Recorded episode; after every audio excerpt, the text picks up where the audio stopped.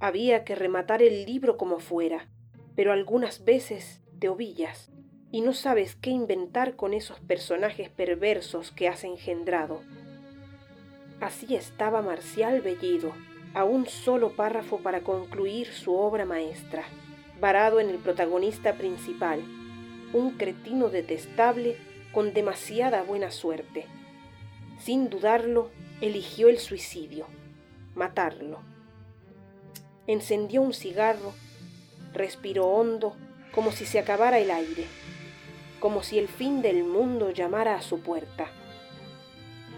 Con el rictus del éxito tatuado en su cara, asió la pistola, la introdujo en su boca y apretó el gatillo. Autobiografía terminada.